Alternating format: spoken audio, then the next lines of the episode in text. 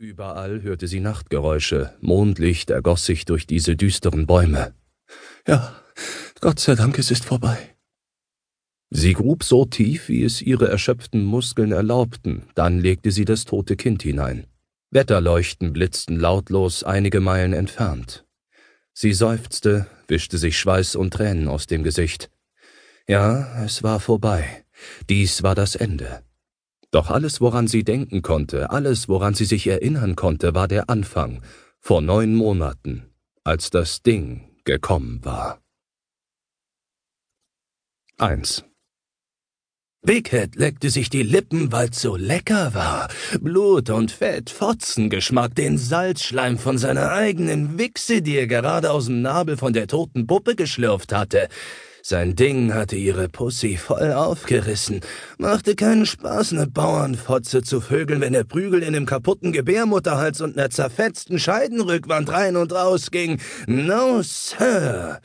Die Puppen hier waren ja ganz süß und alles, jedenfalls die paar, die er gesehen hatte, aber nie groß genug. Keiner war groß genug für Big Head. Big Head, sagten sie zu ihm, wegen seinem kongenitalen Hydrocephalus. Nicht, dass Big Head gewusst hätte, was ein kongenitaler Hydrocephalus war, genauso wenig wie er wusste, was ein Gebärmutterhals oder eine Scheidenrückwand war.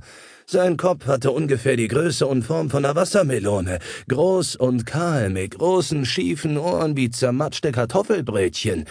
Die Leute sagten, dass Big Heads Mama in dem Moment abgekratzt war, wo er aus ihr rauskam, und sie sagten auch, dass Big Head sich mit seinen messerscharfen Zähnen Rest vom Weg freigefressen hatte.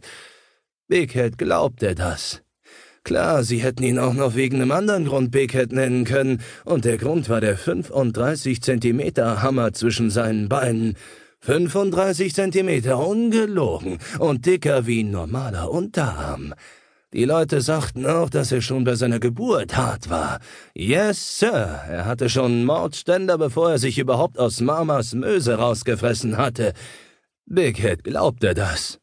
Er quetschte den letzten Pimmelrotz aus sich raus, zog seinen Overall hoch und mampfte den Rest Gehirn von der Puppe. Menschenhirn schmeckt übrigens wie warme, salzige Rühreier, falls ihr es noch nicht wusstet. Big Head mochte es echt und er mochte auch Leber, war gutes Futter.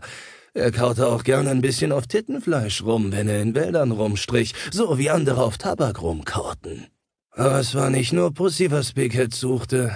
Da hatte er auch noch nicht viel von gehabt, nur ab und zu mal eine Puppe, die sich verlaufen hatte, als er die ganzen Jahre mit seinem Grandpap im Unterwald gewohnt hatte. Unterwald, so hatte Grandpap immer dazu gesagt. Hier im Unterwald, Big Head, müssen wir uns keinen Kopf um die Welt da draußen machen. Die Welt da draußen? Big Head hatte sich schon immer gewundert, was das sein sollte, weil er es nicht kannte. Er wollte immer dahin, aber Grandpaps sagte immer, dass die Welt da draußen nur ein böser Ort mit bösen Leuten war, und hier ging's ihnen viel besser. Aber jetzt war Grandpap tot. Und Big Head dachte sich, dass es höchste Zeit war, loszuziehen und aus dem dunklen Unterwald raus und in die Welt da draußen zu gehen. Jetzt, wo Grandpap tot war, hatte Big Head dieses komische Jucken in seiner Seele, und er wusste nicht, was es war. Wusste nicht. War fast so, als wird er von dieser komischen Welt da draußen gerufen, so wie Forellen vom Teich gerufen wurden, wenn's Laichzeit war, und wie ein Vogel von einem anderen Vogel gerufen wurde. Genau so. Und genau so kam Spickhead vor, auch wenn er nicht der Schlauste war, wie wenn die Welt da draußen ihn rufen wird, ihm befehlen wird, dahin zu gehen. Ja, wirklich, irgendwas rief Bighead, ganz klar. Vielleicht war es die Stimme von Gott, vielleicht war es das Flüstern von seiner Vorbestimmung, er wusste es nicht.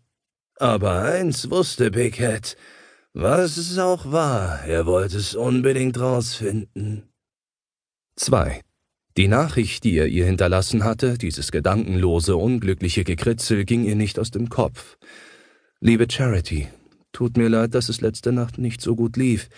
Ich wünsche dir eine gute Reise, Nate. Was sollte das heißen, nicht so gut lief? Es läuft nie gut, dachte Charity. Es war ihr ein Rätsel. Sie und Nate zum Beispiel. Er war nett, intelligent, hatte eine Festanstellung im Fachbereich Englisch und er sah gut aus. Sie hatten sich zu einem netten Abendessen im Peking Gourmet getroffen, sich gut unterhalten. Sie hatte ihm alles von ihrer anstehenden Reise zu ihrer Tante